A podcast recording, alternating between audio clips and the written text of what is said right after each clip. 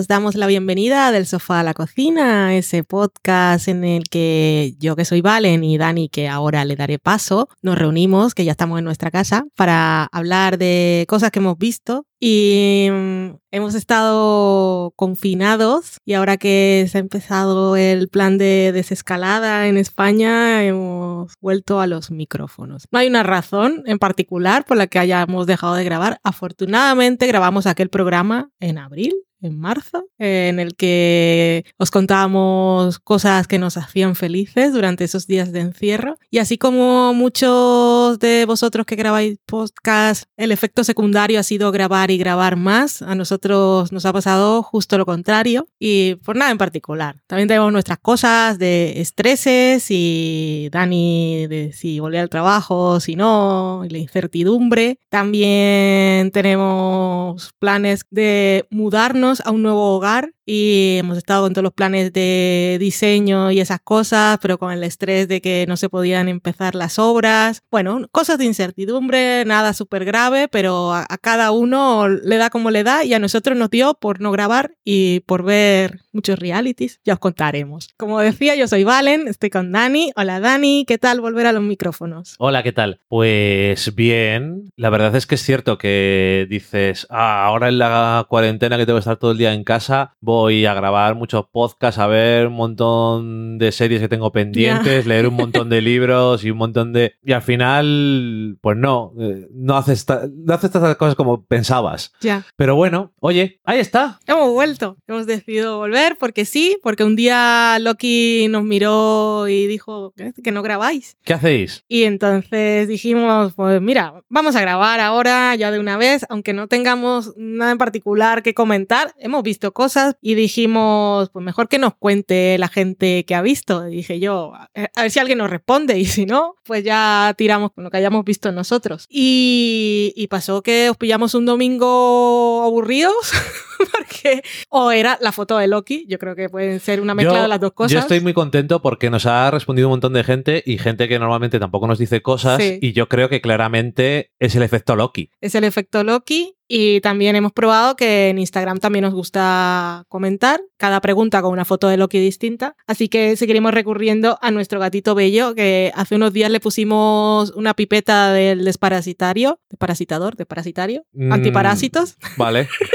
no, ¿Cómo se llama? Y es antiparásitos porque no tenía parásitos. Vale. Es para que tenga, para que no les tenga. Y garrapatas y pulgas que puedes traer tú de la jungla. ¿De qué urbana, La jungla urbana, de la gente sin mascarilla. Hay que ponérsela en lo que sería la nuca del gatete, eh, en dos puntitos, en la piel, pero como la piel está cubierta de pelos, un estrupicio, nos quedó el gato todo pegajoso, estaba todo triste porque no se podía limpiar hasta que al fin empezamos nosotros a limpiarlo con un peine mojado y se dejó, eh, fue un momento bello porque era como dejaba que las, las madres le, lo limpiaran y lo ayudaran en su problema. Bueno, estaba hablando de Loki, hemos venido a hablar de otra cosa, no de Loki, pero bueno, da igual. Pero es lo que hay, Valen, si es que siempre vas a hablar de Loki. Entonces, nosotros ya os iremos contando cosas que hemos visto, si hay alusiones en las respuestas que vosotros nos habéis dado. También tengo que decir que seguro que todos vosotros habéis visto muchas más cosas que nosotros.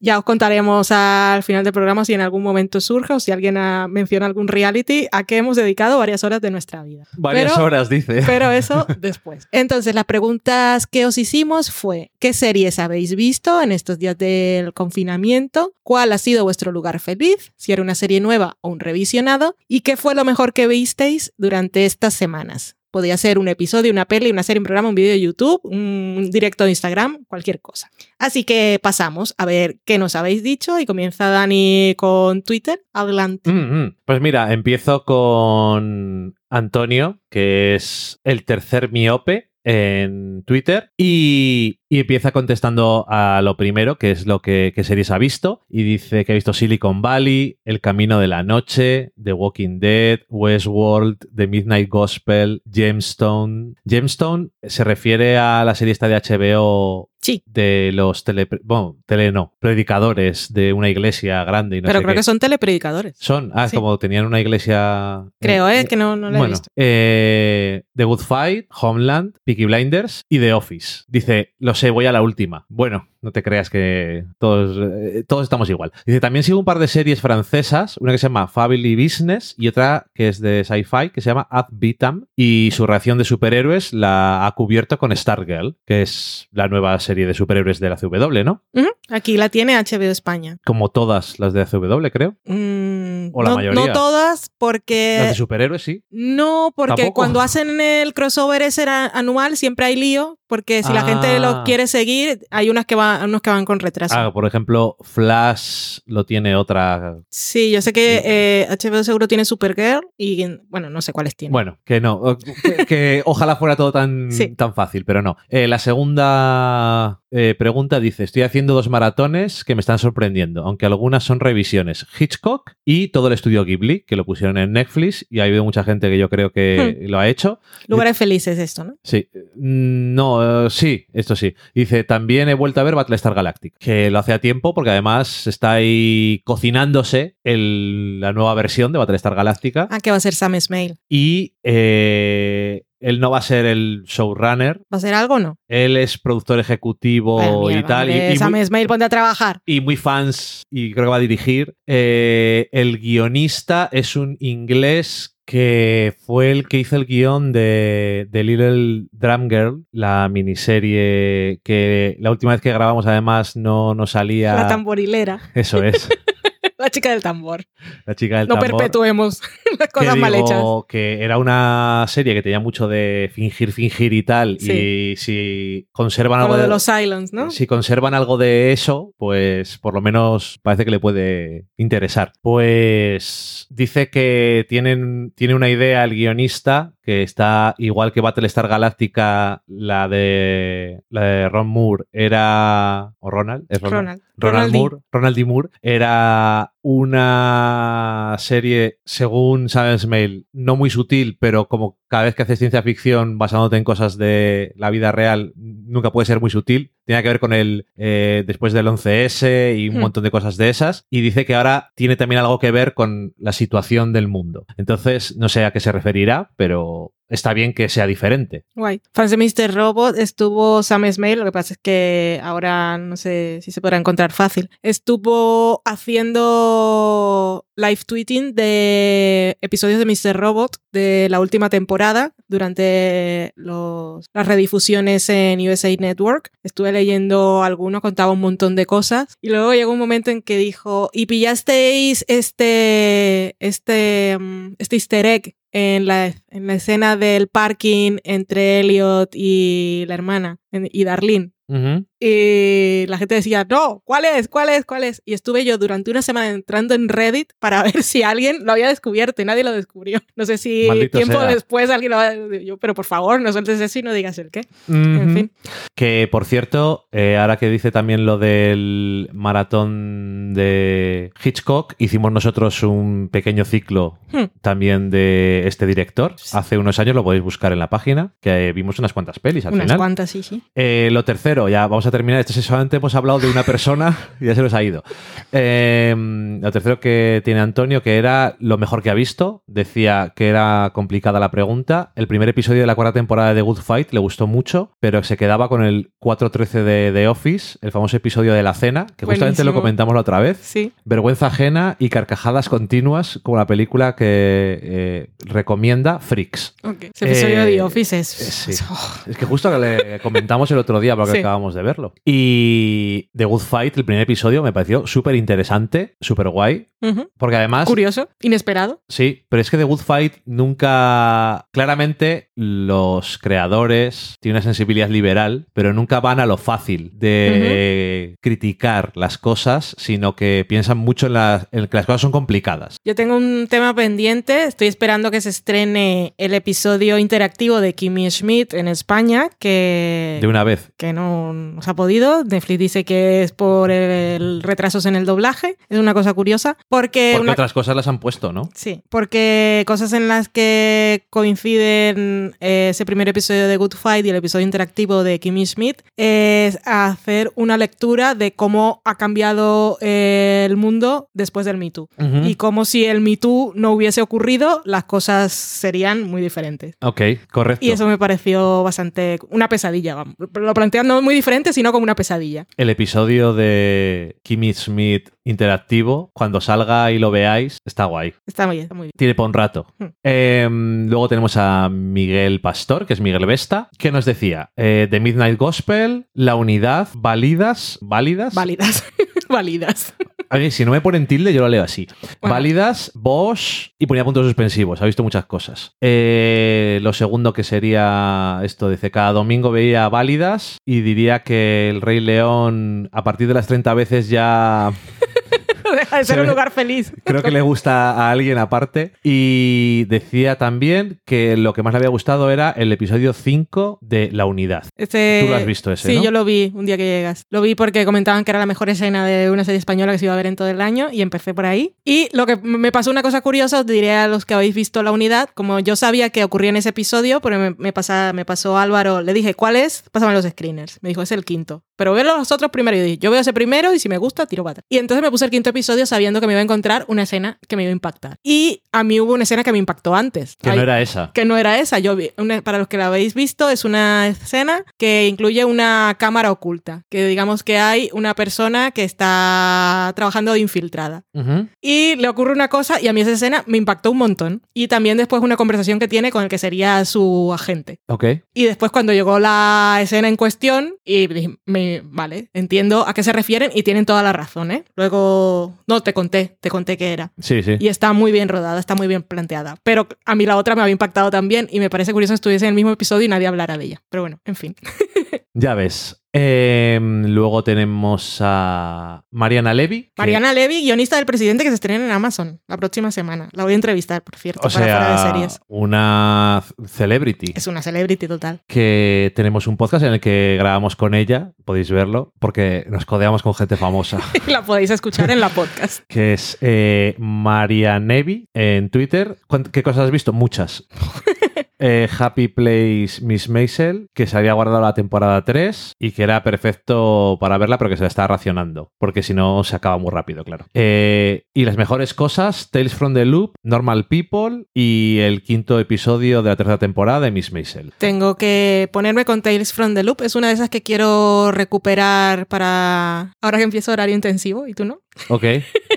Porque sé que hay episodios que están flojos, pero a mí no, a mí me gustó más que a ti. Mm, Y no. quiero, quiero ver, quiero ver el resto. ¿Cuántos episodios vimos? Dos. Vimos dos, es que nos pasaron screen, no nos pasaron en orden, No. nos pasaron unos seleccionados y no me parecía que eran los mejores, porque era el 1, el 4 y el otro solo me vimos dos. Vimos el 1 y el 4 que fueron los dos, los dos primeros en el orden cronológico que nos pasaron y era un poco repetitivo. Ujú. Es muy, de todas formas, es muy atmosférica, pero aparte, el primer episodio que vimos, que era. Bueno, no voy a decir de Mm. qué es, pero era como. El tema de ciencia ficción que tenía era como muy. Porque es, Pero un, es es una un sitio donde hay un. Ya, pero es una cosa más íntima y lo otro, Ok. claro, es como excusa. Entonces yo sí tengo un poco de curiosidad por verla. Pero bueno, Ok. en su momento que tengo, un- no sé ni lo, ni lo que tengo por ver. No fair quiero enough. saberlo. Bueno, a mí eso, no me parecieron. Si veo alguno que está muy chulo, ya te digo. Ya me lo pero dices, yo, sí. yo la tengo apuntada. Bueno, y además, si lo dice ella, yo qué sé, será que está bien. Normal People no la hemos visto, la tenemos nosotros en Hulu. Aquí va a llegar a España en julio. Tienes el libro ahí. Tengo el libro que ya, muy bien de ya puesto, me lo voy a leer antes, que aparte es cortito. Pero Normal. People han hablado muy bien. Sí. También han hablado muy mal, muy mal, ¿no? Hay gente que le ha gustado muchísimo. Hay gente que más o menos. Y luego la cosa chunga es eh, que mm, se ha, se ha hablado muy bien del trabajo de la coordinadora de intimidad, que aparte cita a O'Brien, que creo que fue la primera de todas porque trabajaba antes en teatro, si no me estoy equivocando, que es ella. Que esto de eh, coordinador de intimidad era una figura que ya se estaba usando en teatro en la primera década del siglo. Que luego aquí a la televisión pues entró después del Me Too, cosas, gracias Me Too, y dicen que que, que las escenas son, son realistas, pero también muy íntimas, muy personales, y que ella también trabajó lo de la, el trabajo de coordinador de intimidad, no solo en las escenas de sexo, sino en todo el trabajo físico entre los dos protagonistas, y que hay cosas muy sutiles y tal. Eso muy bien, pero es que luego en la noticia que salió fue que en Pornhub estaba Normal People. What? Y entonces es fe. Por favor, no es pandemia, que vengan los extraterrestres con algo que sea mortal de verdad.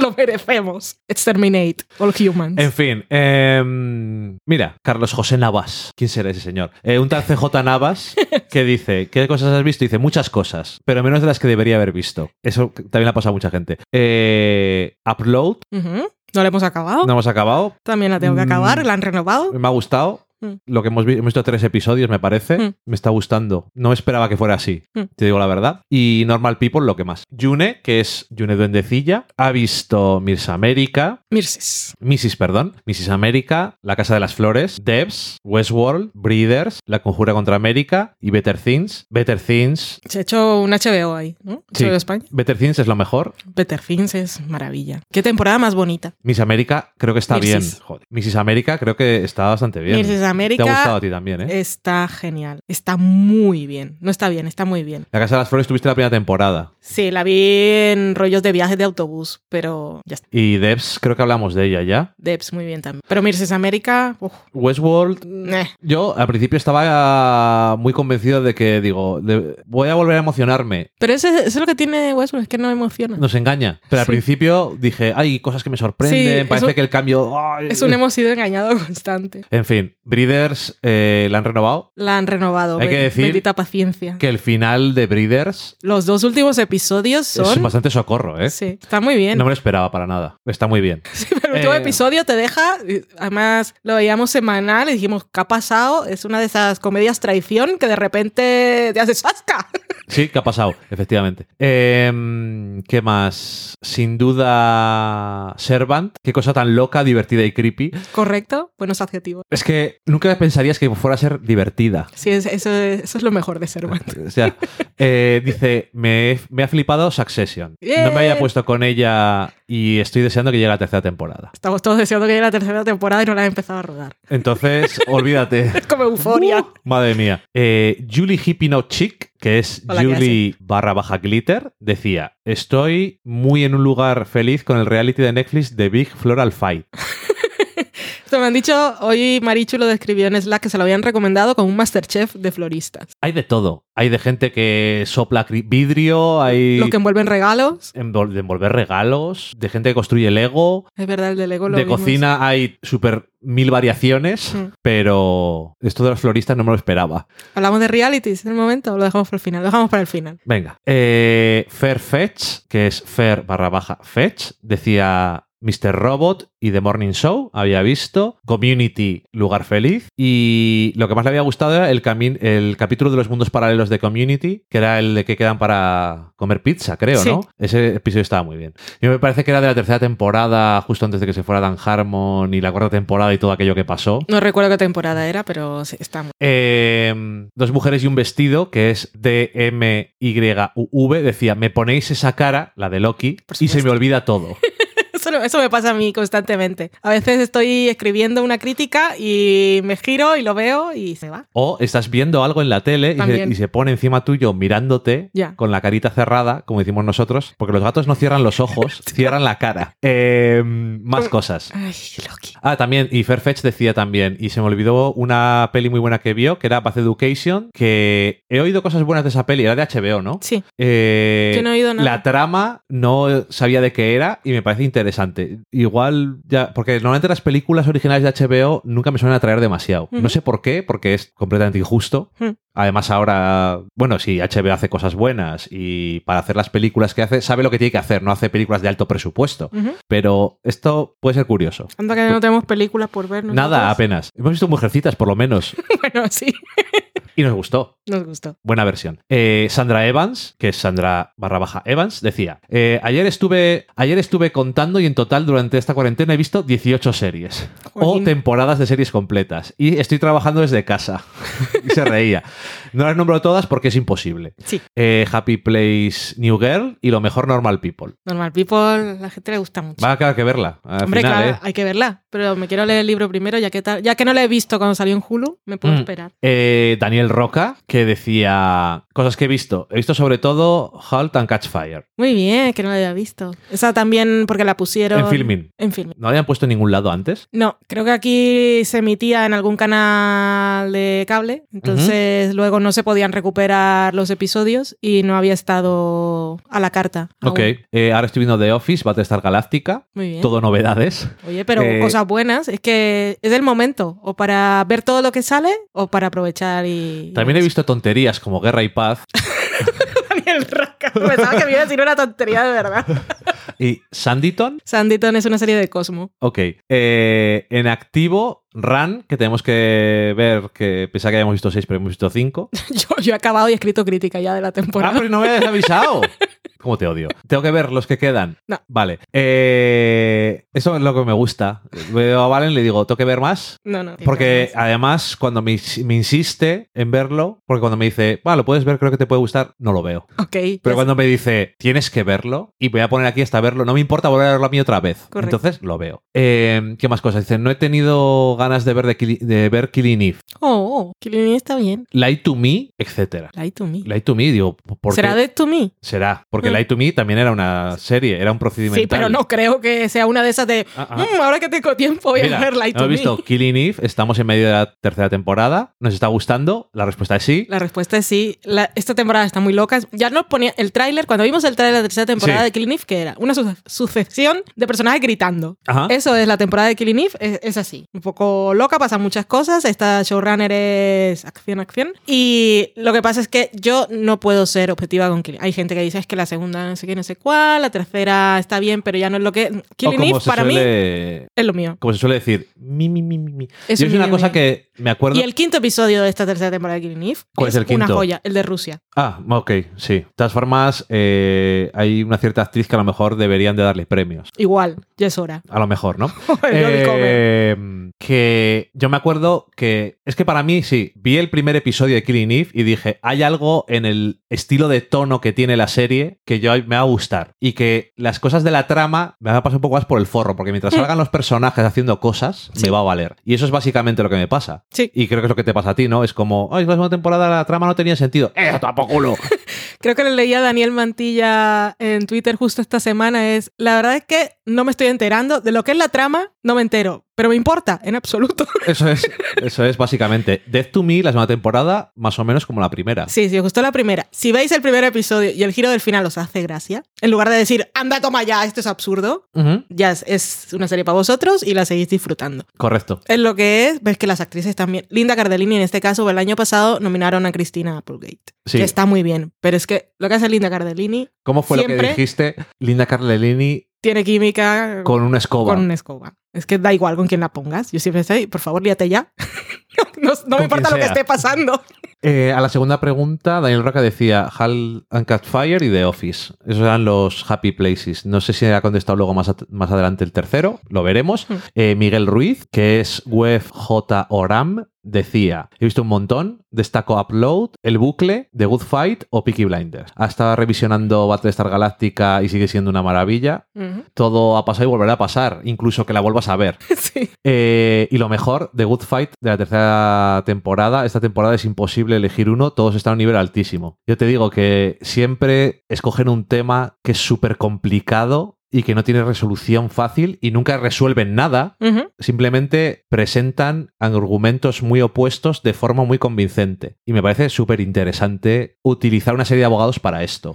Más que otras veces que es como cosas curiosas. Sí. El episodio el otro día de la natación me parecía que era una cosa muy interesante de hablar y la resolución también. Yo con ese he escrito una columna Tiene- fuera de series, por cierto. No la he leído todavía. No te tienes cosas ahí. Tengo cosas, tengo cosas. Pero claro, cosas sobre la serie o cosas sobre los personajes. Hay algo que Sobre la serie. Ok, entonces lo voy a leer a ver qué dices. Me parece que, eh, que me pareció que era interesante cómo, cómo estaban viendo a personajes defendiendo cosas que no querían defender y que van en contra de lo que piensan y cómo otros no estás seguro de si estaban en contra de ello realmente o no. Hmm. Por más que lo estuvieran haciendo en teoría de forma pragmática. Yo te- tengo opiniones y las he Correcto. expresado. Pues voy a leérmelo porque siempre va a ser mejor que luego no me lo quieres explicar. No, yo no, no te explico nada, te digo, lo he escrito, está fuera de serie. Eso es, eso es eh, que lo sepáis, eso lo hace.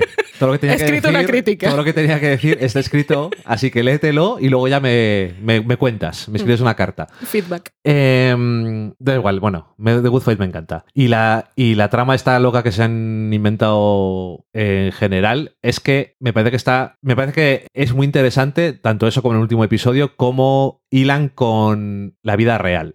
Inventándose cosas súper locas, pero que encajan con cosas que han pasado de verdad. Y estaba leyendo que lo del el caso del último episodio, que es el séptimo, que es con el que han cerrado la temporada, pues no tenían más. Dicen que del octavo solo habían empezado a rodar y tenían pocas cosas y usaron las escenas de Julius para ponerlas en esta para, Para hacer un cerrar un, poco o para darle un algo, pero que no tenían más. Y que cualquier cosa que nos haya podido parecer un poco loca de lo que se, se decía de Jeffrey. Que no, no- la realidad supera la ficción. Ajá, eso es lo que me parecía. Probablemente incluso el final.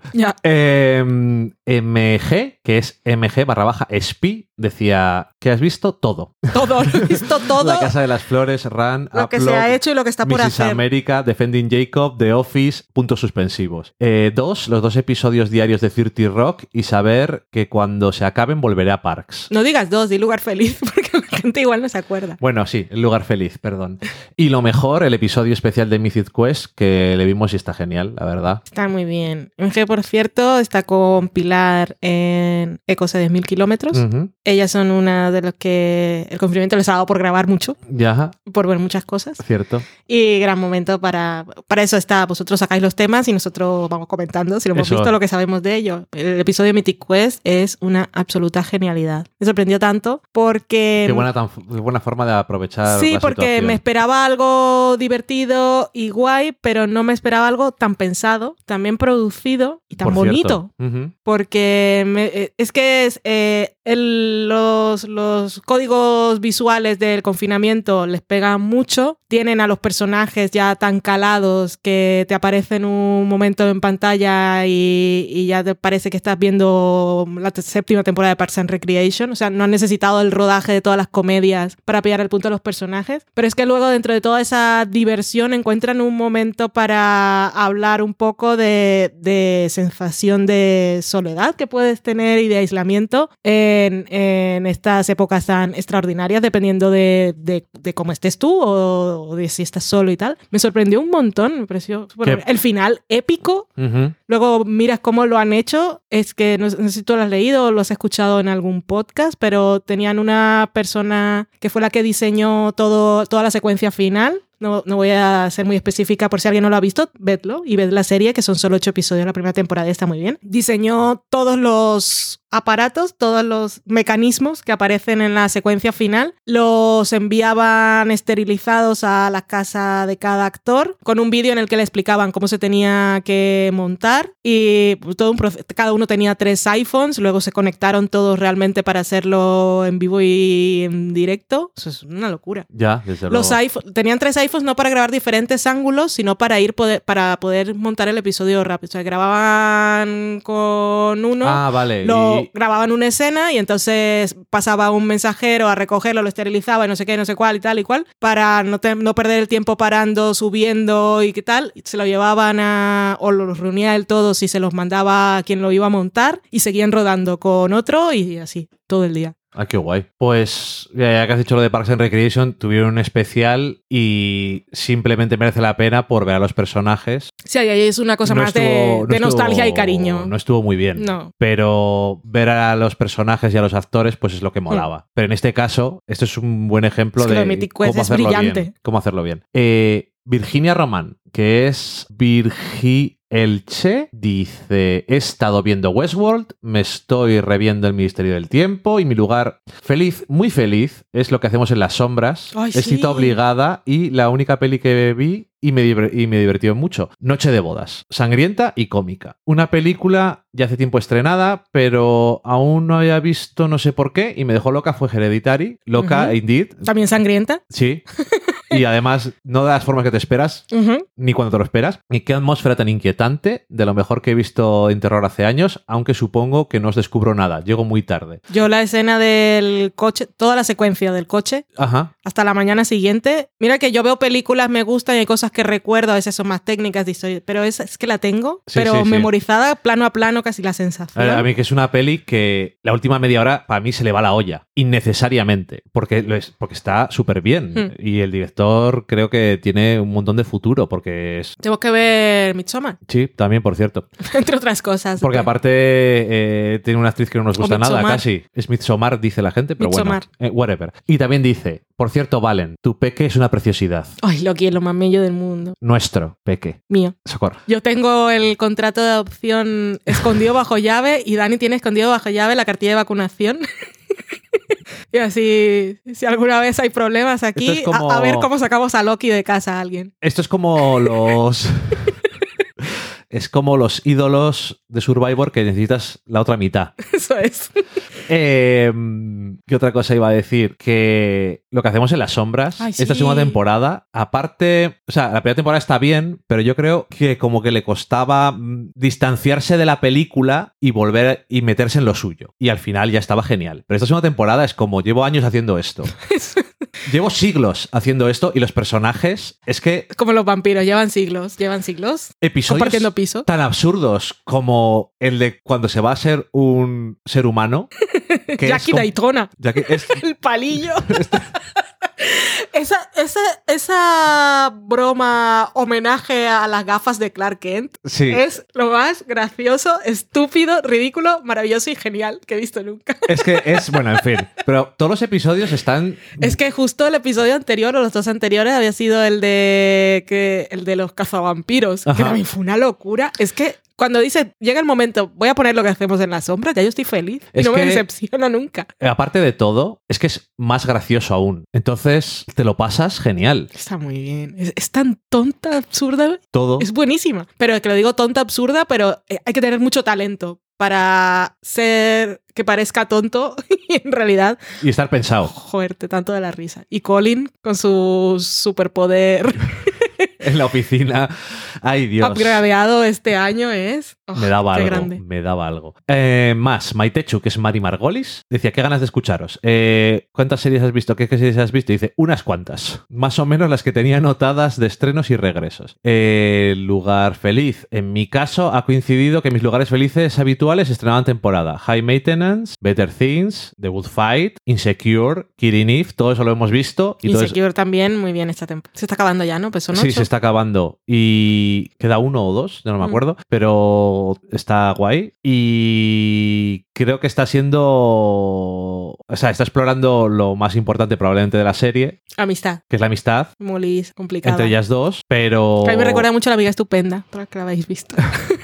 Pero bueno, no sé. Eh, lo mejor decía, diría que Mrs. America. Muy bien. Es que María Margolis también. No ha visto normal. Que, por no cierto, extraña. No, ot- su- no submarines, por cierto. Otro por cierto. Otra cosa. eh, hecho, no. Por cierto, María Margolis, que tiene web y podcast. No ah, submarines. eso, no submarines. Que digo que Mrs. America, que dices, ¿cómo es posible reunir a un cast Espectacular. tan espectacular. Y como decía la showrunner, dice, una vez que tienes a Kate Blanchett, los demás caen. Ya. Dicen, si está ella será por algo, tendremos que ir todos. Tenemos que ir todos. A los interesados, si. Bueno, lo voy a poner aquí. En notas del programa encontré una entrevista a Jill. Ahora no me acuerdo del apellido, pero una de las figuras prominentes del movimiento feminista, la que era también republicana, Ajá, correcto. que está Elizabeth interpretada por. Elizabeth Banks, que no me acuerdo su apellido porque es una de esas que yo no conocía. Pues la Jill de la vida real Eh, actual. Sí, sí, sí, la han entrevistado ahora. Estaba y era un Zoom. Salía Jill con su hija, que estaba en otra parte, y estaba hablando de Mrs. America. Una maravilla, porque aparte estaba contando lecciones de historia. Hablaba de cómo era Phyllis Schlafly. Schlafly. Pero ¿cómo es, cómo es Chudley? Ay, eh, Betty Friedan que dice Chaffly. Chaffley.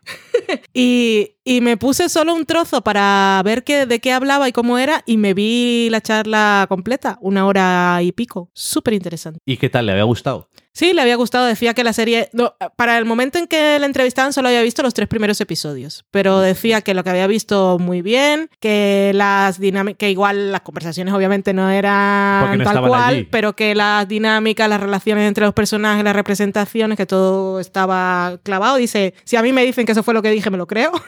Yo me acuerdo. Pero luego contaba cosas de, de cómo fue esa primera ah, reunión de la Asamblea Política Nacional de Mujeres en el 71 y cuál era el objetivo y no sé qué. También hablaba y al final de si era buena idea intentar insistir en que se ratificara la enmienda ahora que ya estaban los 38 estados que hacían falta, aunque se hubiese expirado eh, el, plazo, el plazo de extensión, o si igual era buena idea empezar de nuevo. Ok. Y si el clima político era eh, el adecuado para que se aprobaran todos los estados rápidamente y se dejaran de tonterías. Pues Estados Unidos, eh, la Constitución de Estados Unidos es una de las únicas en el mundo que no incluye un artículo eh, que ampare, bueno, que los ciudadanos están protegidos y tienen igualdad de derechos sin distinción de sexo. Hay más de 200 constituciones en el mundo que lo ponen, la española lo pone, todas lo ponen, en Estados Unidos no. Porque hay una parte que está de igualdad de derechos de los ciudadanos, pero que fue lo que se escribió en 1800 y de lo que hablaba era de eso fue después de la abolición de la esclavitud y decía que bueno que los esclavos también Eh, tenían que- derechos. Como que eran personas. pero en lo que, lo que dicen los expertos es que en aquel momento los esclavos se consideraban personas, pero las mujeres no. Bueno, Entonces- oye, paso a paso, vale. Bueno, en fin, tonterías. Estoy hablando ya de detalles. Que esa, esa charla que me la encontré de casualidad y está súper interesante. Que habla de un montón de cosas. Más, tenemos a Rosy Mountain, Mountain, porque estoy dudando de cómo se producen las cosas. Bueno, Eh, es no. igual, Rosy Mountain dice, he visto muchas. Tiger King, para flipar, nosotros no la podemos ver porque hay maltrato de animales Correcto. y nos hace llorar y querer matar a gente. He descubierto... Y el su- pelo de ese señor me puede ver. Bueno, eso ya son cosas tuyas. ¿No vas a ver entonces la adaptación de Nicolas Cage? Por supuesto que no.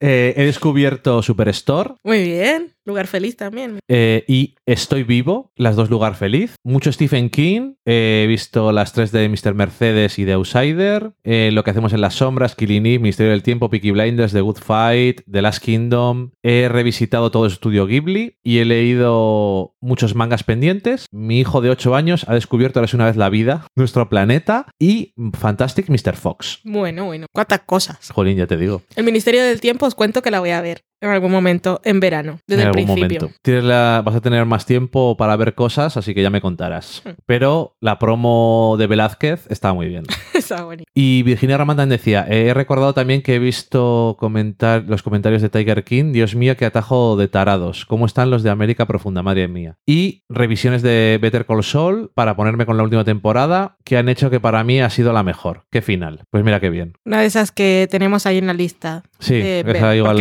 igual la vemos. Vimos uno o dos episodios Vimos dos. y la dejamos en su momento. Mm, Vero Mastoni, que son emparejados, decía The Crown, las tres temporadas, Dark, segunda temporada, Paquita Salas, tercera temporada, Watchmen, The Good Fight, la primera de Leftovers y unas 50 películas.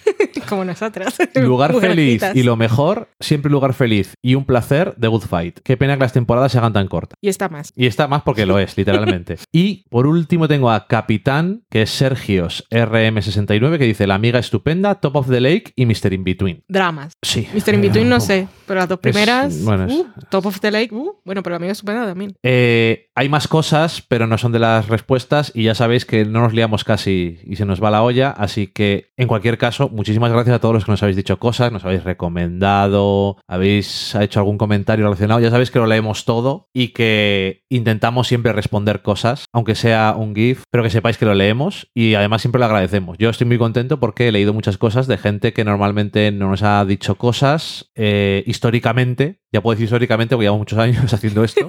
Y, y no sé, me alegra descubrir a gente nueva que nos escucha y lo que ven, porque al final mm, nunca nos ha comentado todo el mundo que nos ha escuchado. Y siempre está guay ver a gente nueva comentando y aportando cosas. Y en ese sentido tendremos más, me imagino. Sí, como por ejemplo Amaya RDF en Instagram, que nos decía que había visto Dark. Y ahora creo que en junio llega la nueva temporada. Dark es una serie de Netflix, así un poco ciencia ficción, misterios, que yo no he visto, pero que siempre me hace gracia porque hay muchas. Creo que la narración es como en varias líneas temporales. Y a veces hay personas que dicen, no me entero, necesito un recap que me explique, no sé si la serie es confusa queriendo o, o no sé, no, no lo sé.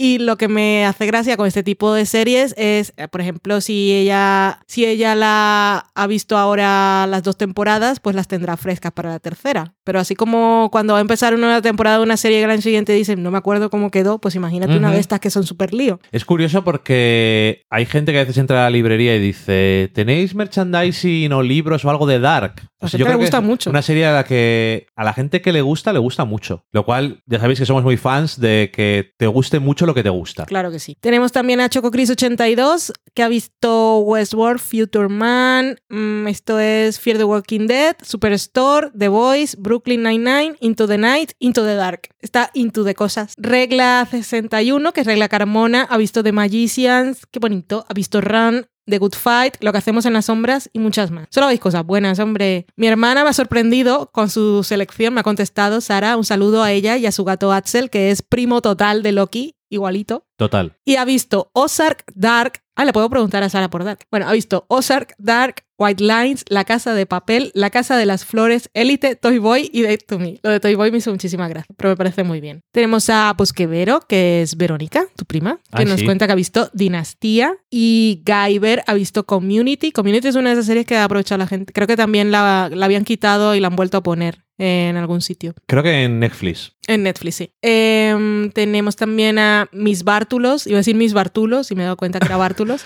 Pero te pone tilde. no, porque es un nick. Pues muy mal. Mis Bartulos. ¿Ves? Mis Bártulos, que ha visto Unorthodox, que fue esa miniserie de Netflix que también cuando se estrenó muchísima gente la vio, que está, es una adaptación de una novela también. Si queréis leerla, Novela podéis que aprovechar. van a sacar ahora. Ah, que no la han sacado, iba a decir. No. Si, si queréis leerla, podéis a- La va a sacar, no sé si en junio o en julio. Sí. Pues eso, que si queréis leerla podéis apoyar a vuestras librerías que han estado muertas de hambre durante muchos meses. Eh, mis Bártulos también ha visto The Last Dance, que es esta serie documental de... Michael Jordan. Eso, Michael Jordan. Iba a decir Jeffrey Morgan, What the fuck. porque no me salía. Que dice que está muy... soy el mejor jugador de baloncesto de la historia. Mi nombre es Jeffrey Jordan. Eh, pues eso, que está muy bien. Está aquí en HBO o en, HBO, porque la estrenaron semanal, creo. Está en Netflix. Está en Netflix. Bueno, pues eso. Está así. en Netflix, sí. está en Netflix. Es de ESPN en Estados Unidos y que ha sido un éxito del copón para ellos porque no tenían deportes Claro. y di- la iban a estrenar más tarde y dijeron vamos a adelantarla porque no tenemos una puta mierda. Mm, Pero aparte dicen que está muy bien. No, sí, sí. Lo que pasa es que a mí el tema, con todas las cosas que tengo para ver, no es lo que he puesto en prioridad. Pero, bueno, eso. También la de OJ Made in America, que la hicieron ellos, me parece. Ok, vale, pues entonces muy bien.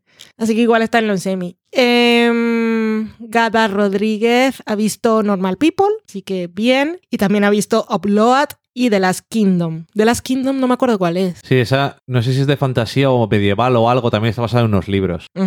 Tenemos por aquí también en Instagram a María Moardo Pico, que ha visto Vida, The Good Fight y Defending Jacob. Vida, tengo que ponerme yo con la tercera temporada. Vi el screener del primer episodio y, y después me he quedado ahí. Tengo muchas Bueno. ganas de verla porque es la última parte. Han mencionado un par de ellos y tú la has visto más o menos entera. Yo vi el primero, Defending Jacob, Valen. Defending Jacob, Defending Jacob. Tengo opiniones de Defending Jacob, serie de miniserie de Apple TV Plus, protagonizada por Capitana América y Lady Mary de Autonavi. Claramente, esos son sus nombres. Mi primera opinión de la serie, muy importante y muy superficial, pero es ese hijo no puede ser fruto de Lady Mary y el Capitán América. Es imposible. Es Correcto. muy feo. Correcto. Eh, la serie mm, eh, al principio es bastante convencional. Es un drama legal, con su misterio, puede interesar más o menos, tiene sus cosas. Se mantiene por los actores. Algunos dicen que se mantiene por el abrigo de Capitán América. Hay gente que no se podía concentrar, pues, un poco como les pasaba con puñales por la espalda. Dice, se le, va a romper el jersey.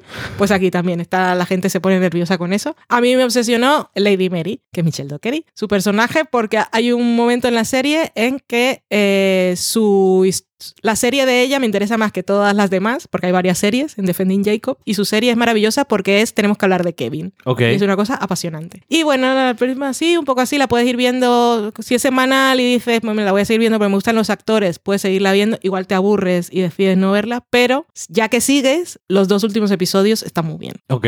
Y entonces, mira, yo qué sé. Eso me da, a mí me da mucha rabia. Que yo la cosas. vi porque tenía los Ajá. screeners y la vi del tirón, pero seguramente, y porque ya que era misterio y tal, y eran solo ocho y me gustaban los actores, preferí hacer la crítica de la temporada completa. Y entonces seguí viéndola un poco por obligación, pero los dos últimos molan. Dice, vaya mierda. Pero es malísima, no, pero es que los dos últimos molan mucho. Pero es eh, a veces. A veces es un poco así.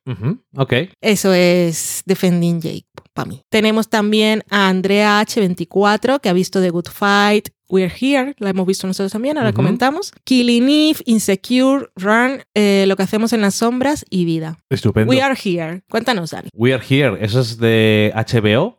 Es un. Es un programa reality. Es como si fuera. Es que no es tampoco, pero bueno, voy a decir. Es como si fuera Queer Eye de que van, entre comillas, unos profesionales a un sitio, normalmente de Middle America, donde eh, suele haber problemas de identidad de género y tolerancia y demás. Y dar un poco lecciones de aceptar a todo el mundo y historias un poco de emoción. En cada episodio hay tres casos distintos, casos entre comillas, y los tres expertos son eh, tres famosos drag, queen que- drag queens que han salido de RuPaul's. Changela, Bob y Eureka. Eureka. Eureka, Eureka. que aquí ha conseguido no estar todo el rato hablando, lo cual está bien siempre. Y está, es- está muy bien. Es un poco de patata, ¿eh? O sea, de que te toca ahí como, uy Dios, Mira, yo qué veo... historias, madre mía. Yo veo las series eh, tiradas en el sofá. Tengo una almohada, no tengo un cojín. Ya había pasado directamente a la almohada y me recuesto de mi lado izquierdo en el sofá.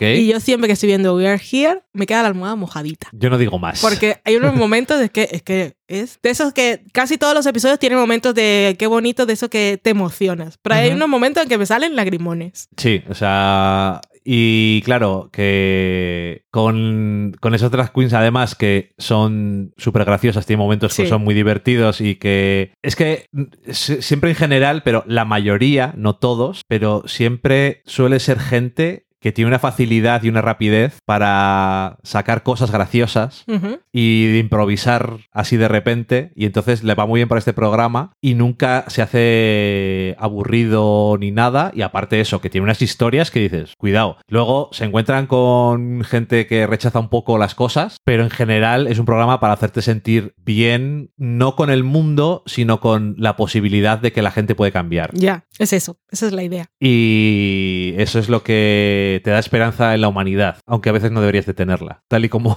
hay, hay cosas, pero bueno, guay. Seguimos en Instagram, estamos acabando. Estamos con María Po, que ha visto Into the Night, La Casa de las Flores y Ragnarok. Y Ragnarok. Into the Night es una de Netflix. Sí, que vimos el tráiler el otro día. Algo de un accidente de avión, una cosa así.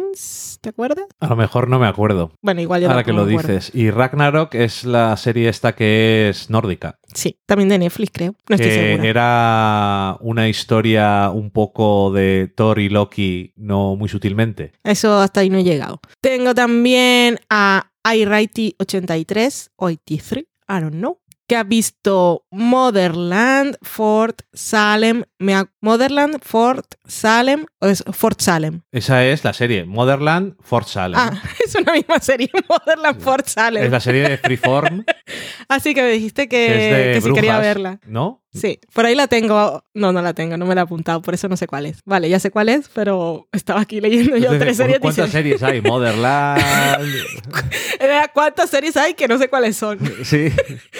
Pues Motherland Fort Salem le ha gustado mucho, ahora tiene sentido lo que ha escrito, la tonta soy yo. Eh, también ha visto Zoe's Extraordinary Playlist y dice que es una maravilla. Esa aquí no ha llegado aún. Hemos visto uno y estaba bien. Estaba bien, me sorprendió, porque no sabía, me sorprendió un par de veces. Me sorprendió el principio y me sorprendió el final. Parecía bonita y los actores bien. O sea que Mm. guay. Merino, Ezequiel Merino Cabrera ha visto Estoy Vivo en Amazon Prime Video. Sprocket82 ha visto Killing Eve, Mirsis America, El Ministerio del Tiempo, Superstore y The Good Fight. Pero Sprocket82 no le hemos leído también en Twitter. La Conjura contra América y The Deuce. Pues no lo sé, pero sin. pero Aquí ha puesto más. Guay. Perfecto. Todo series buenas. Y también ha visto Hollywood, que vimos el primer episodio y... El segundo, ¿no? Primero y el segundo. Vimos un par, ya no me acuerdo. Ya luego no seguí. He leído cosas a favor y en contra. Me parece que todos pueden tener la razón, pero ninguno me convence. Ni para verla, no me convencen para verla, sí, Todo para comprobar.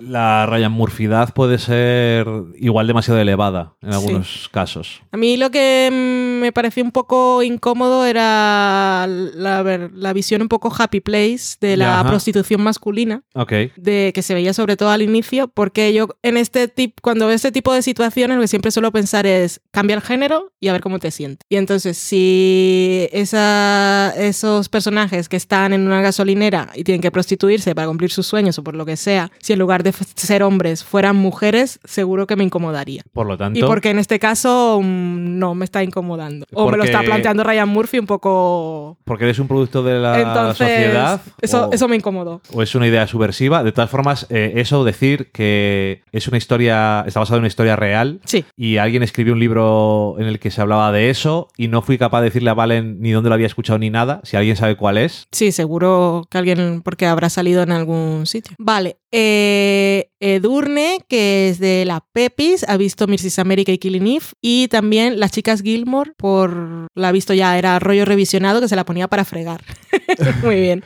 Y por último en Instagram tenemos a Raquelinax, que ha visto Vida Perfecta, The Good Fight, La Unidad y e Hierro. Tendría que decir en este caso. Vida Perfecta es la serie de Leticia Dolera que está en Movistar, que es cortita y también la tengo, es una de esas para ver. Que digo yo ahora que voy a tener tiempo a, a ver qué pasa con mi vida perfecta, porque tiempo, pero también tenemos que supervisar obras. Entonces, pues ahora que hemos terminado de leer todos vuestros comentarios y nos ha dado pie para ir comentando cositas, primero, muchísimas gracias por contestar, que tampoco esperábamos que contestarais tanto, así que a ver si la próxima vez vuelve a funcionar con O sea, foto, de Loki, foto de y el Loki. horario y el día y que habéis visto muchísimas cosas, Qué todo cosas buenas, Eh, me, me habéis recordado cosas que no he visto y tengo pendientes de ver. Ujú. Nos habéis demostrado claramente que nosotros hemos visto muy poca cosa estos días. ¿Algún, ¿Algo más así de series que te acuerdes que hayamos. que, que no haya salido en la conversación? Yo, el final de Homeland. La última temporada de Homeland me encantó. Y te gustó El el, final, de Homeland, estoy enamorada, es de mis finales de serie favorito. Guay. Porque me pareció perfecto para los personajes, me pareció sorprendente, me gustaron los dos últimos episodios, cómo se lo montaron, y sobre todo me gustó que para el final de una serie como Homeland no se, el- que, que no se despidiera con explosiones ni Ajá. con nada súper global, sino que se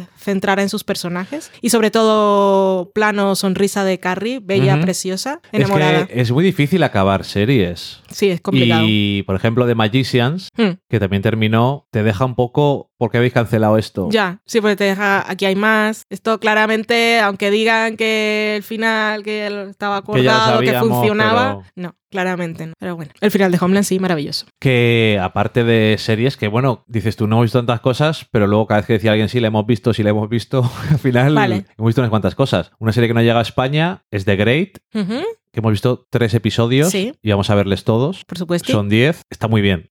Me parece bastante interesante. Es muy interesante. Tiene muy buenos actores. Correcto. Y algunos haciendo cosas que parecen fáciles, pero creo que no lo son, como el... Nicholas Holt. Como Nicholas Holt, que me parece que es complicado Hacer el papel de ese personaje tan horrible y los, las variaciones que tiene de un extremo a otro, de la crueldad, la, la estupidez. Y también que veas que claramente, aunque es un poco comedia, es del, cre- eh, del guionista de, de, de Favorite, que es una película que tenemos entre las cosas malditas de la historia, porque Valen todavía no la ha visto, fuimos los dos al cine a verla y se tuvo que ir porque se encontraba mal. Y me que me fui a vomitar al baño del cine. ¿eh? Sí, y me dijo, quédate en el cine y termina de verla. Tengo trauma. Y Algún día yo- me pondré, pero. Es la primera vez en mi vida que hice una película solo en el cine. Ay, pobrecito. Nunca había ido al cine solo. No, y porque Pues aquí, aquí, está muy bien en el cine aquí solo. no hay que escapar del calor tanto. Y eh, llevo meses esperando a que vea Valen para comentarla con ella. Pues mira, ahora, ahora con si la la excusa de The Great, The Great, por cierto, como decía Dani, del guionista de la favorita, y nos cuenta la historia de Catalina la Grande. Es un poco como si fuera Dickinson,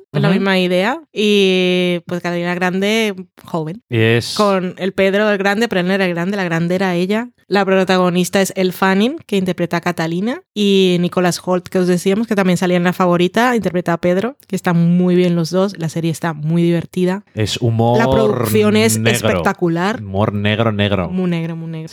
Pero está muy guay. Pero muy está muy bien, está muy bien, sí. Aquí Te tiene que llega gustar esa clase de humor. también. Llega y no sé, mi, mi, mi, mi, mi, con el rigor histórico. Nah, no, pero que no importa. Es como lo de Favorite, también está basada en detalles que existieron de verdad. Por eso, pero te estoy diciendo, tienes que ser, como decías tú, que tienes que Ah, te, vale. te gusta el tipo de humor, también no tienes que ser mi, mi, mi. Y aquí llega a España a Stars Play el 18 de junio. Eh, la, al principio de la serie pone, esto tiene cosas que igual pasaron, pero de- dejadme vivir. Eso es. Ese es el resumen, que no lo pone así obviamente, pero ya sabéis a lo que me refiero. Eh, luego, aparte, eh, hemos visto muchos realities, o sea, cosas que no son ficción, en principio. En cuanto En a... principio. Bueno, en cuanto a concursos, tengo que decir que nos hemos juntado en la cuarentena con tres All Stars. Top Chef, Master Chief Australia y Survivor, y todo me ha hecho bastante feliz. Que hayamos tenido casualmente todo lo de All Stars. Eh, Masterchef Australia, que ya hemos hablado muchas veces de ella, de lo que nos gusta. Cambiaba por un montón, ya hablamos de ello también, de, de escándalos, ha cambiado de jueces. Y digo, uff, a ver qué tal. Y los jueces no. Me parece, me, me parece bien, me- tienen sus papeles muy bien, me gustan. Pero además han cogido, han dicho los productores del programa, vamos a hacerlo bien. Vamos a cambiar a la gente que llevaba 10 años siendo los jueces y que la gente les tiene cariño. Y vamos a hacer una cosa, ya que los jueces son nuevos, vamos a coger todo lo demás que sea familiar. Claro. Entonces es un All Stars de gente que a la gente le mola un montón. Y la primera semana está Gordon Ramsay. Y es como, ¿vais a verlo o no? Vamos claro, a verlo. claro que lo vais a ver. Y justo esta semana ha sí. empezado el coronavirus. Pero es que es la y única. es muy curioso. Sí, porque no hemos visto ninguna otra competición que estén en el sitio. Mm. Porque las de Estados Unidos, como por ejemplo eh, The Voice, la gente está cantando en casa Sí, y cosas así. Y aquí no puedes hacer semejante cosa. claro. Y entonces la gente está distanciada socialmente entre sí, entre los jueces y tal, y tienen su protocolo y eso. Aparte en Australia eh, no ha sido una locura el coronavirus, por suerte. En algún sitio tenía que ser un poco mejor. Nueva Zelanda también. También está bien, más o menos. Bueno, pues eso. Y que... Pero eso, que es muy curioso de ver porque de repente un- en un programa Sí, empezaron... el lunes de Rebeca ha pasado. Y dije, bueno, hostia. y es muy curioso también porque te enteras de cuándo lo han grabado.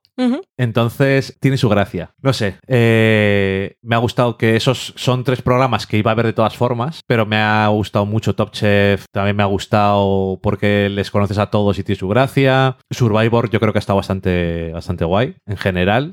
No sé, no estoy muy seguro de si la cosa del exilio tiene mucho sentido o no, pero... Yo creo que no. Pero bueno, y los tokens creo que tampoco, pero whatever. Los personajes estaban ahí, Mm. o sea que no estaba mal. Eh, y luego hemos hecho un giro y hemos dicho, vamos a ver otro estilo de reality muy diferente. Vamos a meter el piececito en la piscina de el universo. Esto es como el universo cinemático de Marvel, pues el universo televisivo de The Real Housewives. ¿Por qué hay 10 franquicias de esto? Es que nos encontramos siempre en Hulu. Están, en Hulu están todas. Sí, eh, ¿por qué está esto? ¿Por qué a la gente le gustará esto? ¿Por qué Bravo continúa haciendo cosas de estas? Creo que lo hemos descubierto. De todas formas, claro, nosotros somos muy de, si vamos a probar, vamos a investigar. ¿Y cuál es la mejor? ¿Y por qué? ¿Y por qué? Porque, te dicen las razones. Si te gusta más la comedia, estas. Si te gusta más no sé qué, estas. Entonces, eh, si te gusta más el drama, si te gusta más no sé qué, probar, hemos probado cuatro, me parece. cuatro, no, tres. No, cuatro. Hemos visto The O.C., Beverly ah, Orange- Hills. Orange, County, no me acuerdo. Sí. Ah, la, todas las rubias, ¿no? Sí, la cena. Porque Bueno, ya, te- ya hay varias cosas que hemos visto que son inmutables en la franquicia y es que cuando Las hay una, cuando hay una cena y, los y hay un viaje, ahí sabes que siempre va a haber la leche. El de Beverly Hills no lo hemos trabajado mucho, pero hay un episodio en el que se van a Ámsterdam y son tres episodios o así, que es una absoluta No. locura. Beverly Hills, el episodio de la cena en el que está Camille Grammer, que es exmujer de Kelsey Grammer, que es productora y era productora de Medium, la serie. Y hay otra, y ella decía que iba a llevar una amiga a la cena, y hay otra de las Real Housewives que también iba a llevar a su amiga Faye, que su amiga Faye es Faye Resnick, que fue una que salió en Playboy porque era amiga de... Ay, ¿cómo se llamaba ahora? De Era Nicole. de Nicole, la víctima de el señor OJ Simpson. Y eh, la amiga de la productora de Medium era Alison Dubois, la persona real en la que estaba basado el personaje de Patricia Arquette en la serie Medium. Y ahí se reúnen estas mujeres en la cena y Alison Dubois es una bitch, es lo peor del mundo. O sea, si buscáis GIFs de ella en Giphy, o sea, lo veréis, es una zorra, es malísima.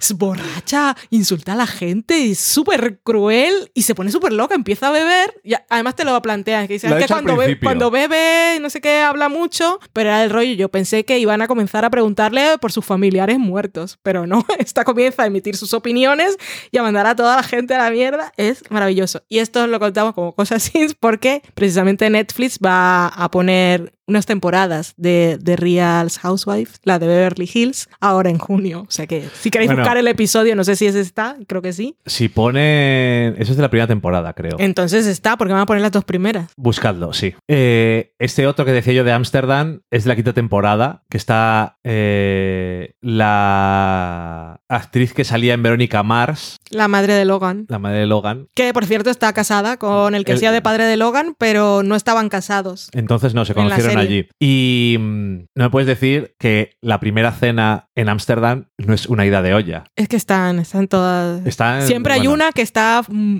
demasiado fatal. Bueno, ¿cómo describirías, que no lo hemos dicho, hemos empezado a hablar de cosas, Ah. ¿cómo describirías la franquicia en sí? ¿Cuál es la idea? Pues la idea es mostrarte el estilo de vida y el buen estilo de vida de un grupo de mujeres que viven en una ciudad en particular. Un grupo de mujeres. Que se supone que son amigas, algunas se conocen todas o una introduce a la otra y en- eh, cuando empiezan las temporadas hay cinco, cuatro o seis y seguimos las vidas de estas, pues de comprar la ropa o ir a hacerse los facial Gente- o las que tienen trabajos o sus obras de caridad. Gente muy rica. Gente muy rica, muy rica que pues hacen esto para ser más ricos y lo que te muestran es soy muy rico y, y hago estas cosas Y en se, mi día a día. se llama así porque en principio la idea es, la primera fue la de Real Housewives of Orange, Orange Country. La idea era la vida de las mujeres que De. los las mujeres de, de Pero hay muchas que no están casadas y ni siquiera salen su marido ni sus familias. Y, No. y tienen sus De hecho- negocios que funcionan o no, pero tienen mucho dinero. De hecho, argumentaría que lo peor, esto es un poco así, pero bueno, están en televisión y son personajes. Cuando hay eh, maridos o familiares, A nadie le eh, importa. a nadie le importa. Es la dinámica Bueno, entre solo ellas. en la de New York, la madre de. ¿Cómo se Bueno, llama? sí, la madre de Tinsley. La madre de Tinsley porque, porque mala gente y siempre la está presionando. Bueno, Pero bueno, y entonces seguimos a estas que obvio, no seguimos sus vidas por separado, sino la gracia es cuando se juntan. Entonces se sí. juntan todas para los eventos, para ir al lanzamiento del perfume de una, o que se reúnen en Halloween y se van a la casa de Hamptons de la otra, o organizan sus viajes anuales y se van de vacaciones y tal. Entonces cuando están juntas, pues salen los problemas, se reviven los problemas que han tenido antes y todo durante el resto de episodios en que no hay esos momentos en que están todas juntas, pues es, pues, ha visto lo que ha dicho no sé quién, o si no, lo que ha publicado en el blog, o lo que ha salido en aquel sitio de gossips, o si, si no ha dicho nada recientemente es, pero tú en realidad te has olvidado porque a mí me pareció fatal. Aquello que te dijo hace tres meses, este no sé. Lo que se llama meter cizaña. Eh, nosotros empezamos porque, recopilando información, vimos que Ronnie, así es como lo llamamos los profesionales, Correcto. eh, Real Housewives of New York, era el mejor si te gustaba la comedia.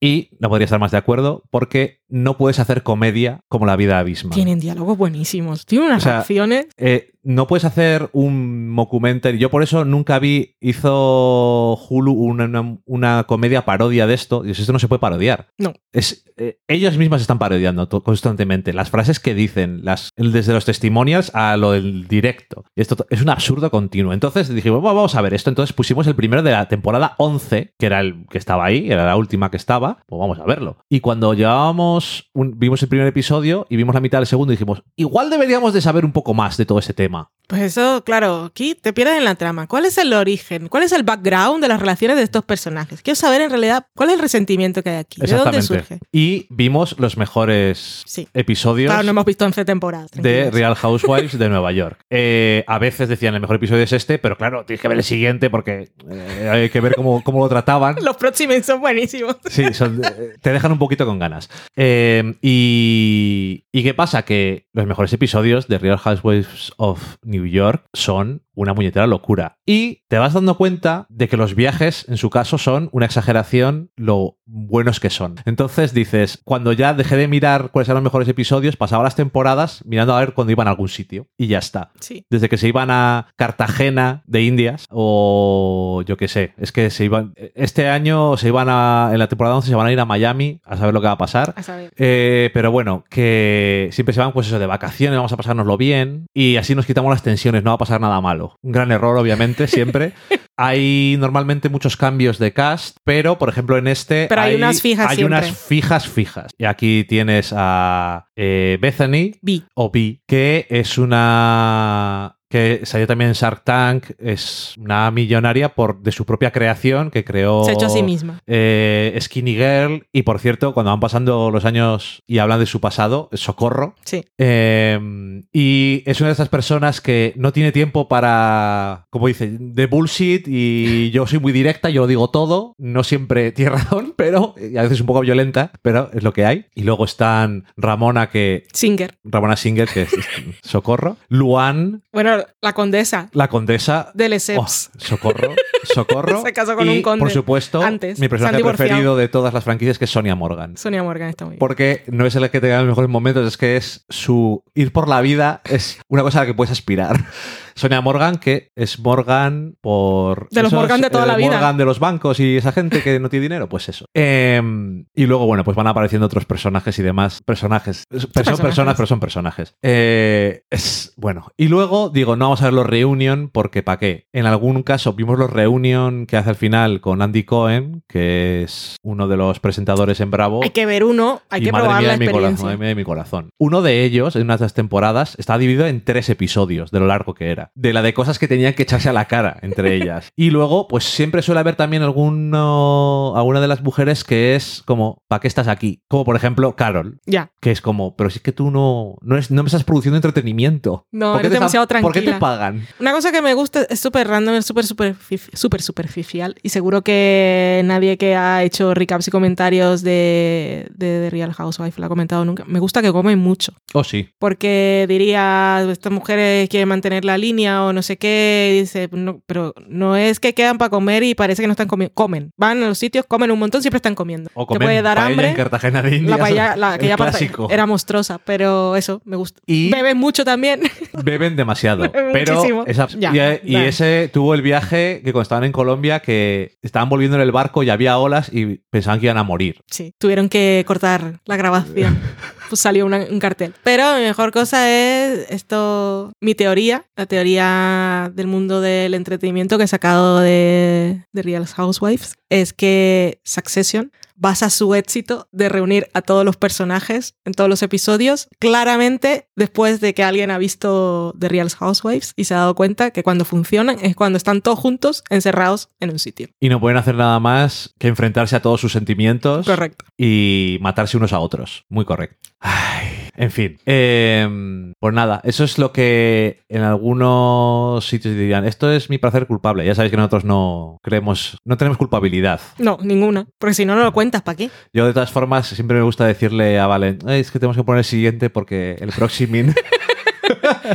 y dice, no, ya sabes que no. No hace falta que te- tiendes a justificarte mucho. Sí. O este no, no hay nada para ver, o no hay el episodio, no sé qué, y está es- ahí en la pantalla de Real House of X pasando el catálogo, está ahí en Hulu, y dices, es que mm, no sé, no, A- a no veces- tengo otra cosa. A veces siento que me gusta demasiado. ¿Qué más da? Está bien. Te lo pasas bien. Oye, esto no- nos, nos ha salvado un poco algunos días tontos en Sí, estos porque- días. Que está más, por lo que sea, está mejor o peor. Y esto es una desconexión que, no nos sé, ha ido muy bien. No sé si os pasa a vosotros, pero a veces estás así de un mood que es como yo no puedo ver algo con lo que tengo que estar conectado muy duramente o intensamente, sino O ni siquiera, es que hay un momento que digo, como no quiero ver algo que me gusta, porque no estoy... pero hay cosas que tú dices, esto, el otro día vimos el primer episodio, empezamos a ver el, el primer episodio de la segunda temporada de Restaurants on Edge en Netflix y tú dijiste, Me aburro. quita esto que me aburro Mm. directamente. Eh, ay, por cierto, una cosa que yo he visto que esto no sé si lo habrá visto alguien alguna vez. Una cosa que he visto en Netflix son tres, pero he visto dos. No he tenido el momento de ver otro. Que Valen se enfadó mucho conmigo porque ella estaba trabajando y yo no. Y yo me estaba riendo y decía, estoy intentando trabajar y aquí hay gente riéndose. Como yo no estoy trabajando. Si hubiese podido matarte, lo habría hecho. Igual me habría arrepentido, pero lo habría hecho. O no, probablemente. Y eh, es eh, Middle Ditch and Swords, que es una. Es un programa eso, que son tres. Y, básicamente son eh, Thomas Middleditch y George Schwartz, que son dos actores que podéis conocer de, Silicon Valley y al otro de Parks and Recreation, donde era la persona más pesada del mundo. Y son dos cómicos que vienen del mundo de la improvisación. Y ver una cosa de improvisación no es la cosa que más te puede apetecer de primeras, porque mal hecho o hecho regulero o hecho medio bien es un tostón, porque no tiene no está guionizado, entonces no tiene tanta gracia, no va a ninguna parte y es muy complicado hacerlo bien. Pero estos que hacen un montón de personajes, se inventan una trama sobre la marcha y al final hacen referencias a cosas de antes y tal, empieza también como todos los de improvisación. Voy a preguntar algo a alguien del público, luego le preguntamos algunas preguntas de seguimiento y a partir de ahí nos inventamos la trama. Y dura pues como 40 minutos o algo así y se les va mucho la olla, pero es una, es un buen ejemplo de cómo ese arte que se hace muy. se ve muy poco de forma grabada, porque suele ser en directo como el teatro, pues cómo es cuando se hace bien. Me he perdido. Y Valen, ¿qué, ha- qué ha pasado? ¿Qué ha pasado, Valen? Que mientras yo estaba hablando que te suele gustar desconectar, pero en este caso ha habido una revelación. ¿Qué ha, qué ha ocurrido? He desconectado totalmente porque me he dado cuenta que no había leído todas las respuestas de Instagram. Muy mal. Porque solo había dado ver todas las respuestas a una de las preguntas. Jolín Instagram. Que era ¿qué series has visto? Al menos fue la respuesta a la primera pregunta. Pero aquí tenemos la respuesta a la segunda pregunta, que era el lugar feliz. Adelante. Y tenemos Edurne, que era las chicas Gilmore, Noah, revisioné a Cabeza Buque, Noah Slayer, y Cabeza Buque era Dawson Crece, creo. Ujú. Sí. Es Sprocket 82 Superstore. Andrés 133 dice que la cosa estaría entre Tiger King y Please Like Me. ¿Tiger King es un lugar feliz? Please Sí. like me, sí. Claramente para Andrés sí. Eh, Merino Cabrera, La Patrulla Canina, momento de desconexión de los mellizos. Es un momento feliz porque le dejan vivir durante unos segundos. Ah, claro. Ahora entiendo. Gracias. Alrighty 83, So is Extraordinary Playlist, que era un happy place que también la hacía llorar todas las semanas. Ya me parecía que podía ir por ahí la serie. Jenny, Jenny Jenny 19, eh, Creek, que la ha encantado y ha revisionado las Gilmore Girls por tercera vez. María Moardo Picó, su Happy Place, Droga Pura, ha sido la nueva temporada de Dead to Me, perfecto. Y, Ga- y Galbert, eh, como revisionado siempre Friends y The Office, que siempre le suben la moral. También Community, que para que es nueva, que no la había visto, le está gustando mucho y que mejora por momentos. Eh, Sara Morillo dice que Ozark la tuvo un día hasta las 5 de la mañana, ahí en Vilo. Tercera temporada de Ozark, por cierto, me gustó a mí. Pero Sí, las otras dos he visto episodios sueltos, pero la tercera temporada la acabé, ¿eh? me gustó. Regla 61 ha revisionado VIP y Brooklyn Nine-Nine. Cho- Correcto. Choco Chris, Para mí nueva y mi pareja revisionado, Breaking Bad y Los 100, que por cierto, última temporada ya. Ha empezado en Estados Unidos, aquí España llega a mediados de junio. Y por último tenemos a IsaFN 301, que su momento feliz y su lugar feliz era ver Bots Burgers a la hora de comer. Guay. Y ahora te falta a la tercera pregunta. Loki se estaba lamiendo la barriguita muy sesamente, como solemos decir. Tenemos que elegir la foto de portada del podcast, que por supuesto tiene que ser Loki. Y a la última pregunta, que era la mejor cosa que se ha visto en este confinamiento, que podéis elegir cualquier cosa audiovisual. Edurne eligió Emma, la última, Sprocket 82, el primer episodio de Stargirl. No es lo mejor, pero fue tal sorpresa para bien que por eso, la menciona. Everino Cabrera se pregunta y responde. ¿Cuentan los directos de Instagram? Por supuesto que cuentan. Y la respuesta es, los directos de Ruibal nos han alegrado las tardes. No sé quién es Ruibal, tendré que investigar. Cortevin, su, su mejor cosa del confinamiento fue lo que hacemos en las sombras. María Muerdo Pico, Loving, la nueva temporada de Killing Eve y por supuesto Masterchef Australia. Ah, tú eres María Moar. Ahora sé. Sí, María Moar es la que nos manda. Claro, pero como lo leía de corrido hasta que no ha dicho y por supuesto Masterchef Australia, no es relacionado con la misma María. Hola, ¿qué tal? Pues tú estás viendo Masterchef, Masterchef Australia y el confinamiento. Gada Rodríguez. Escríbenos un correo y cuéntanos qué te Al final le, pasa, le, pasaste el enlace. Sí. Vale, guay. Eh, Gada Rodríguez, todos los episodios de The Good Fight. También, ah, por supuesto, Some Good, Some Good News de Krasinski, lo comentamos, ¿no? Nuestras cosas felices que habíamos visto en otro programa. Mis Bártulos, el podcast de NTMEP. Ahora no me viene, ¿qué es la... No, no te mataré, entonces... ¿Qué estás haciendo? Patrick. Eh, no, estoy intentando saber qué pueden ser las siglas, pero no sé. No te mataré entonces, Patricia. no, no sé qué, no me viene, estaba intentando pensar, pero no me viene. Y también mi vecino Totoro, ay, qué bonito. Regla 61, sin dudar todos y cada uno de los episodios de Good Fight, que ha sido lugar feliz para mucha gente. Y por último tenemos a Chococris 82, que para ella las mejores cosas que ha visto el confinamiento son Delicious Marta, Juan Yorca, Living Like a Panda, Ready Player One, momento... Ah, y el momento Backstreet Boy de Jake Peralta. Mira, esto porque he visto Brooklyn Nine-Nine y por supuesto el momento Backstreet Boy de Jake Peralta, sé cuál es, porque dice momento BSB Jake Peralta, si no ves Brooklyn Nine-Nine, no sabe. Y ya está, ahora sí. Muy bien, Valen. Muchísimas gracias a todos. Es que no, no había pensado que había hecho tres preguntas y le había dado a la última que tenía, he dicho ver todas y pensaba que ahí estaba. En fin. Pero mira, al menos me he acordado antes de terminar de grabar.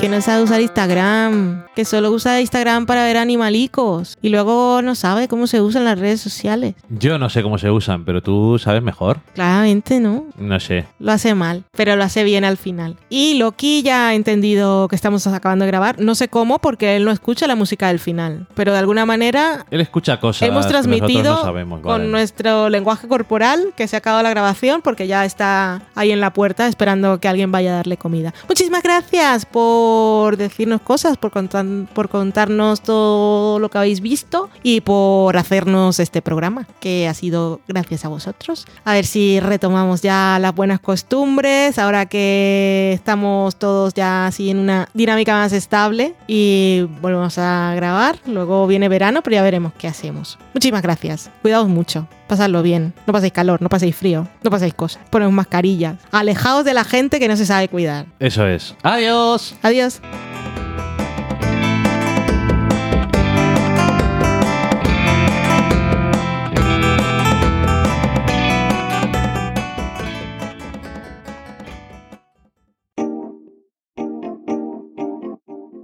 Acabáis de saborear un programa del podcast Del Sofá a la Cocina para prepararlo hemos usado los siguientes ingredientes. Un Dani, una Valen y una licencia Creative Commons, reconocimiento no comercial compartir igual. Cuando tenemos los ingredientes los picamos muy finos, los dejamos pochando en una sartén y cuando estén caramelizados los mezclamos con la licencia Creative Commons que, cuidado, no admite uso comercial de la obra original ni derivadas que se tienen que distribuir con la misma licencia que la original, siempre citando a los creadores. Después de 10 minutos, condimentamos la mezcla con iTunes, iBooks, Twitter y un poco de Facebook. Si no encontráis las adecuadas en el mercado, buscad el nombre del blog. A continuación, introducimos en el horno y, después de 30 minutos, lo servimos aderezado con música distribuida con licencia Creative Commons a través de Jamendo. Al final del post correspondiente vienen especificadas concretamente. Si tenéis alguna duda con respecto a la receta o a cualquier otra cosa, podéis preguntarnos a través del correo electrónico del sofá a la cocina. Buen apetito.